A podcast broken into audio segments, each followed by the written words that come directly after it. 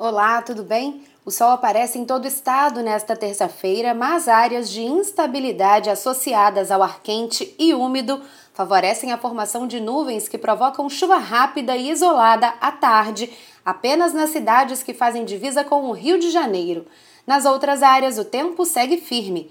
Hoje as ondas variam entre 1 metro e 1,30 metro e, 30, e a ondulação varia entre nordeste e sudeste. O período de pico fica em torno de 8 segundos no decorrer do dia. O vento sopra de norte entre a madrugada e a manhã e passa para nordeste entre o fim da manhã e a tarde. As rajadas chegam a 18 nós. Acompanhe mais notícias sobre o tempo na programação da TV Vitória.